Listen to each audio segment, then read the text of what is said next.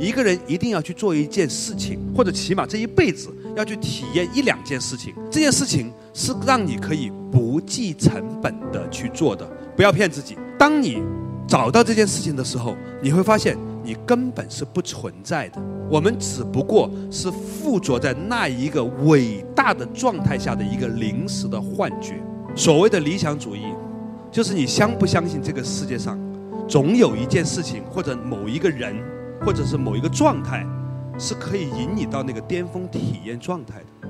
形虚神全，在那一刹那间，你对自己的物质的状态是虚空的，但是呢，你的精神呢是完整的。这个状态就是理想主义。你相信有，并且你为它去寻找。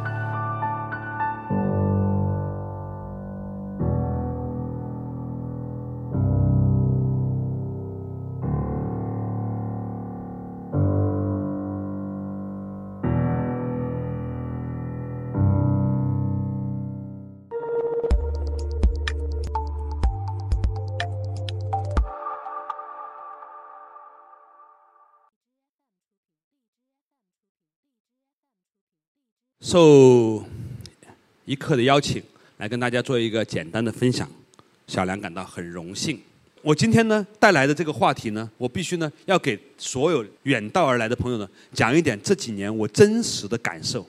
我最真实的感受两点：第一，一个人一定要去做一件事情，或者起码这一辈子要去体验一两件事情。这件事情是让你可以不计成本的去做的，不要骗自己。如果你找不到，就不要去刻意，但是呢，不要骗自己说这个就是了，是就是，不是就不是。如果有机会，你体会过这种可以不计成本的巅峰的工作体验或者生命体验的时候，你就可以放下对于我要赚钱才工作的想法。写文章是这样，吃肉是这样，工作也是这样。第二，当你找到这件事情的时候，你会发现你根本是不存在的。我们只不过是附着在那一个伟大的状态下的一个临时的幻觉，而这一种了解可以帮助我们成就自己，也可以帮助我们成就他人，因为在那个时候，我们就不那么在乎自己是不是那个东西了，我们只要跟随着那件事情就可以了。比如说，我们生活在一个伟大的时代，这个时代。可以让我们每个人在未来几年都体验真实的 VR，这个 VR 甚至可以体验重量，体验所有的真实的幻觉。可能再下一次我来到这里演讲的时候，我可能不是自己来，我把我的投影放在这里是全息的，你们也不需要来，你们在家里面投影放在这里就可以了。到那个时候，我们就可以每一个人都证到色即是空，空即是色，色不异空，空不异色的那个境界。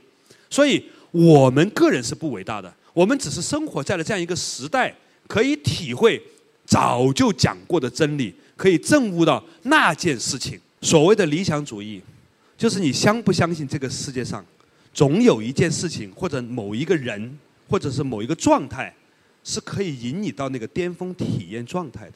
你相不相信？如果你不相信，你就不会去寻找；如果你相信，你就会去寻找。比如说。我们都知道爱是什么？爱是凡事忍耐，不计较对方的错，这叫爱，对不对？有一些人，你就愿意接受他的种种种种，你就愿意，这就叫爱。有一些事情，他种种不满，你也愿意就接受。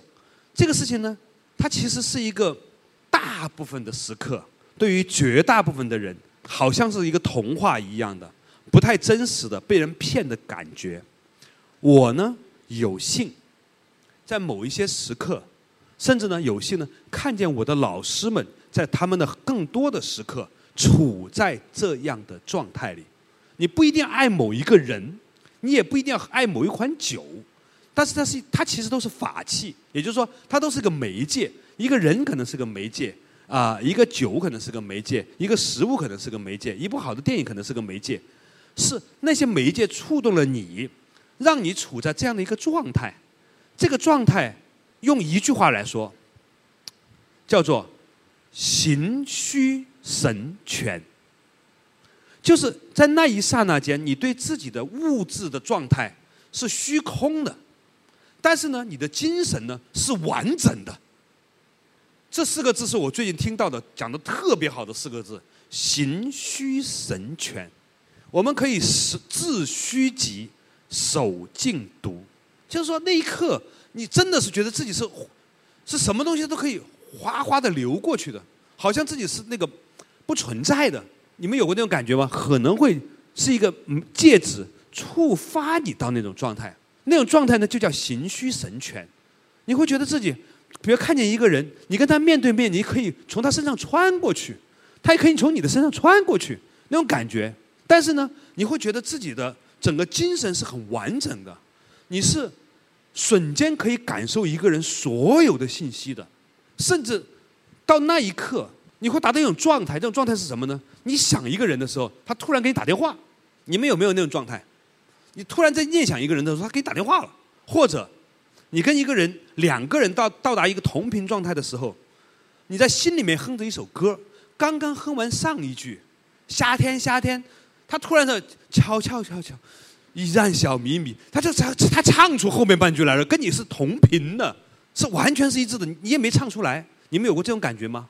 如果你有类似的感觉，你就会知道了，它就是一种在你的生命过程当中不常有的这样一种状态。这种状态呢，你也不可能指望永远是这样。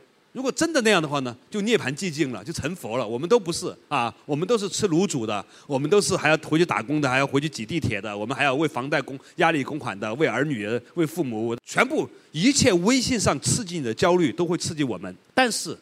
如果你认为那都是你生活的全部，那也太苦逼了吧？是不是说，在我们生活的多多少少、偶尔的那么一刻，你可以达到那样状态？我们的生活就是为了那一些时刻而做准备的。如果不在那个时刻，你就应该为那个时刻而准备着。这个状态就是理想主义，就是你相信有，并且你为他去寻找。我有一个好朋友，他跟我说，他说他有一年去日本。找到了一一款很好的那个料子，这个料子呢是一款羊毛，但是呢这款羊毛呢很透气，可以做成夏天穿的裤子和衬衣。然后他给了我一套，做完了，他他说那个手工的那个织的那个工艺啊，大概一年就只能产出那么多的总量，他把它全部买断了，然后呢做了一一件给我。你知道夏天穿着羊毛的裤子是什么感觉吗？是恒温的，是不热的，是透气的，是凉爽的感觉。好的羊毛做的那种羊毛做的裤子是那种感觉，从此完全颠覆了我对于羊毛西裤的错误体会。所以每件事情不要将就，要去讲究，因为只有讲究到好，你才能够朴素得起。因为绝大部分的时候你得不到的时候呢，你就会对于。平常的东西，你保持这种可有可无、无可无不可，尽可能保持朴素状态的那样的一种情形。曾经沧海难为水，除却巫山不是云。这就是为什么我们小的时候要让孩子体会过最好的人、见识过最好的人的那个要求。冯唐跟我讲，他说他小的时候他们家吃流水席，然后呢。他父母喜欢人，往来无白丁啊，谈笑有鸿儒啊，所以呢，他对人的鉴赏力就很强。他投资都根本不需要看那么东西的，跟那个人聊完之后，他大概知道这个人投不投了。为什么？就是见过厉害的人之后，就知道普通人和糟糕的人。当然你要保持礼貌，这是没问题的。但是呢，这个人群当中就只有很少的一部分人，这种人是值得你可以长期跟他交往的。大部分的人。其实是点头之交，认识也没有什么问题。他把你在微信上删掉，你也不觉得有问题，因为你早就想把他删掉了，是这种感觉。而这就是品味，品味是非常稀缺的，在人群当中只有百分之一的人，你会觉得这种人是可以交流的。只有百分之一不到的食物，你觉得是可以值得认真对待的。其他的时间，你就用朴素的方式。最简单的方式去吃，去认真对待，把时间省出来去做最应该做、最享受做的事情，而那个跟钱无关，跟钱无关，跟别人觉得你好不好、成不成就无关，只跟一样东西有关。